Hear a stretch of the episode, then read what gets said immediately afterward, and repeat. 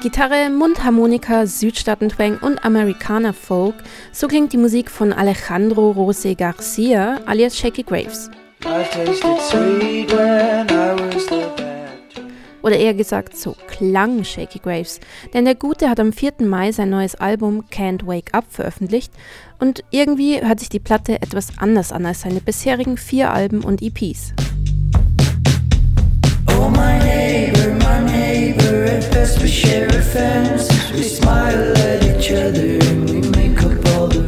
Was daran so anders ist, Shaky, der in Austin, Texas aufgewachsen ist, hatte seine Musik bisher fest verankert im Bluegrass, Folk und allem, was man mit Texas und Cowboyhüten so verbindet. Und jetzt legt er das alles ab? Naja, nicht ganz. Yeah, I've had people come up to me and be like, What is happening to you? Why are you so different than you were two years ago? And I'm like, Because it was two years ago. I mean, I can separate myself from the cowboy hat as much as I can separate myself from my family. I mean, it's, it's where I'm from, you know, it's part of my identity.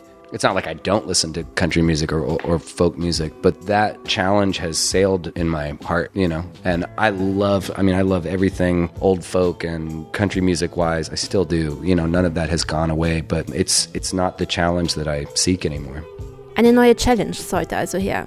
Die hat Shakey sich auch selber gesetzt, indem er alle Instrumente auf dem Album selbst im eigenen Homestudio aufgenommen hat.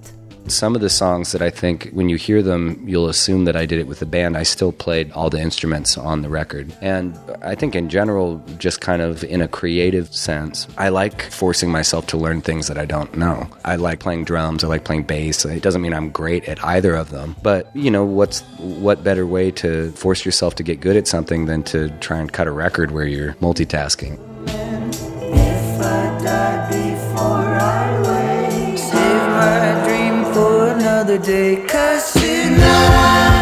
Die 13 Songs auf dem neuen Album kreisen alle um das Thema Traum und Fantasie, daher auch der Name der Platte Can't Wake Up.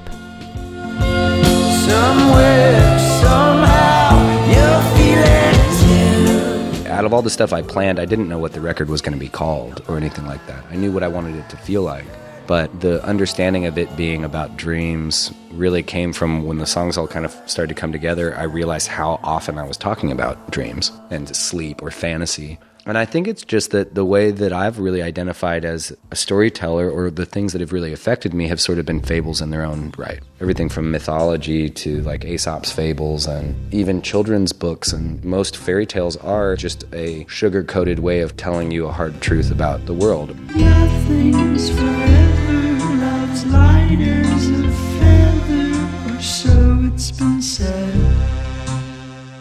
So klingt die neue Platte etwas entschleunigt, ein wenig mit Dream Pop versetzt, aber im Grunde bleibt Shaky Graves seinen Wurzeln treu.